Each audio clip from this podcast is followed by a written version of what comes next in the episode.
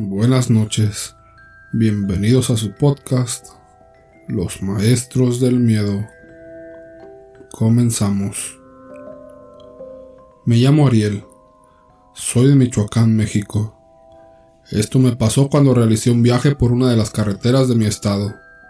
Me sucedió en pleno día, lo cual es muy fuera de lo común al tratarse de una experiencia paranormal, teniendo en cuenta que es en las horas de las penumbras cuando pasan estas cosas. Esa mañana mi padre me pidió de favor que llevara unas cosas hacia la casa de mi tío, uno de sus hermanos que vivía en otra ciudad. No vivíamos lejos de ahí. Bastaban unos 20 minutos más o menos para llegar. En la tarde tenía que ir a la universidad, así que me dispuse a ir ya mismo para regresar temprano. A mitad del camino fue cuando el carro comenzó a suceder algo raro. No eran fallas mecánicas ni nada de eso sino que fueron detalles que al instante catalogué como inusuales por así decirlo. Primero fue el estéreo. Iba escuchando música cuando este se cortó de repente. Al revisarlo, noté que se había apagado solo, ya que lo encendí sin ningún problema. La situación se repitió unos minutos más adelante, y del mismo modo anterior lo pude encender sin inconvenientes. Pero ahora le presté más atención al equipo y me puse a revisarlo, ya que era nuevo por lo que quería cerciorarme que no estuviera fallando de fábrica. Nada raro le encontré, y cuando ocurrió por tercera vez, recién comencé a presentir que se trataba de un evento anormal. Ya no lo toqué. Intenté justificarlo pensando que tal vez se había desconectado algo en el interior, o que no estaba haciendo buen contacto con las conexiones del auto. Aún estaba analizando eso cuando escuché sonar la alarma. Era el sonido indicando que una de las puertas traseras estaba abierta es decir, mal cerrada, lo cual era imposible.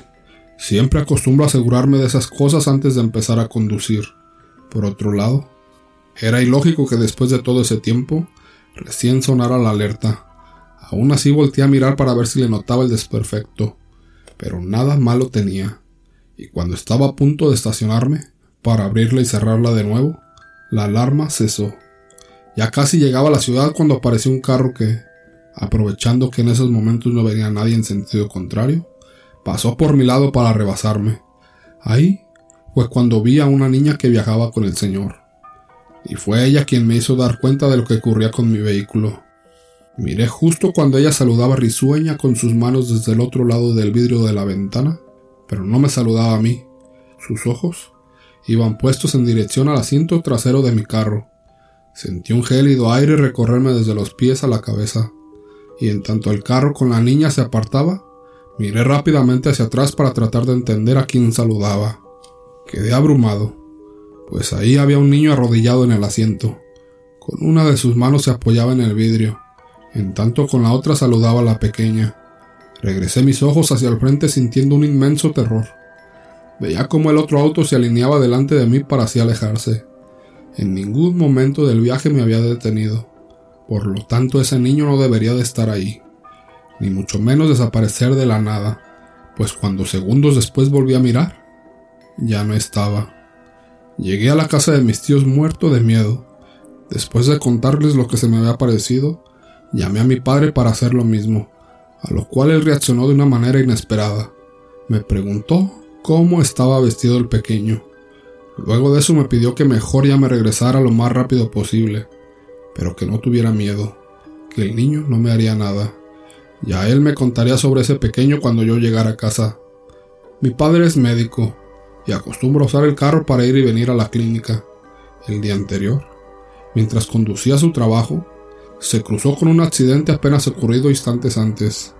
Entre los heridos había un niño con las características que le di, y como la situación era urgente, lo subió al carro para llevarlo a la clínica sin demora pero lamentablemente el pequeño falleció en el camino, justo en el asiento trasero donde iba recostado.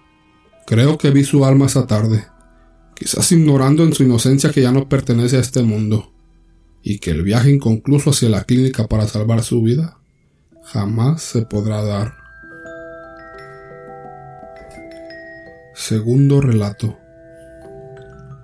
¿Tú también los escuchas? A veces yo estaba tranquila haciendo mi vida normal como todo adolescente. De la secundaria me iba a mi casa, a ayudar a los quehaceres ya que mi madre trabajaba. Entonces mis dos hermanos y yo teníamos que cuidar la casa. Había lugares que nos daban mucho miedo. Uno de ellos era la entrada, por la sombra que la gente decía que se veía en la pared.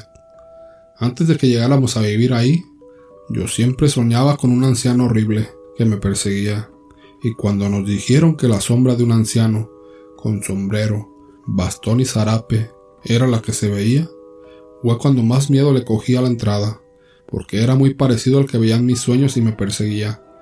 Y otro lugar al que le tenía mucho miedo era el patio. Siempre veía sombras moverse o ocultarse. Así que evitaba a toda costa estar en esos dos lugares a solas. Pero empezó a suceder que oía la voz de mi mamá llamándome en la entrada. Yo salía corriendo sorprendida de que estuviera en casa. Cuando llegaba ahí, no había nadie. Mi madre no estaba. Bueno, regresaba a seguir haciendo mis quehaceres o tareas. Y de nuevo, oía mi nombre. Yo decía, mamá, estoy aquí. Y total silencio. Cuando mi madre llegaba de trabajar le decía mamá, pensé que habías llegado temprano a casa. Escuché tu voz todo el día y ella me decía, ah hija, tiempo quisiera. Pero en fin, un día estábamos jugando en la calle con mis vecinos y mis hermanos que son más chicos que yo. Estábamos tan contentos, jugando a las escondidas y me tocó el turno de encontrarlos. Era un lugar que tenía muchos escondites. Había terrenos baldíos cerca y un canal de aguas negras.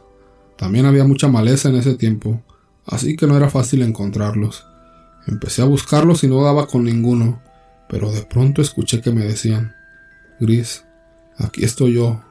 Salí disparada y dije te encontré.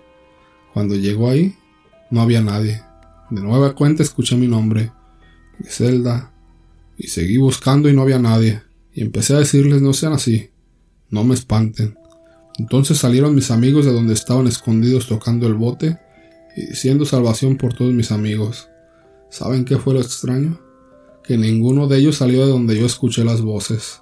Después de ese día empecé a escuchar mi nombre por todas partes en la escuela, en la calle, en la casa, en el transporte, donde yo estuviera gritaban mi nombre, a veces en susurro, otras un grito de desesperación, y otras con mucha furia que me daban mucho miedo. Sucedió que una mañana de domingo estábamos dormidos, y me desperté porque en la calle en dirección a donde corre el canal de aguas negras, gritaban mi nombre entre lamentos. Yo me incorporé y los escuchaba como un quejido. De repente mi madre se despierta y me dice ¿Quién te llama? Entonces se levanta, abre la ventana y se asoma y no había nadie afuera. Se sienta en su cama y volvemos a escuchar cómo me llaman. Y me dice mi madre, por nada del mundo te levantes, ni sigas esas voces. Le dije, mami, ¿tú también las oyes? Y me dijo, ahora sí. Y no quiero que les hagas caso, diles que se vayan a donde pertenecen. El tiempo ha pasado y las sigo escuchando.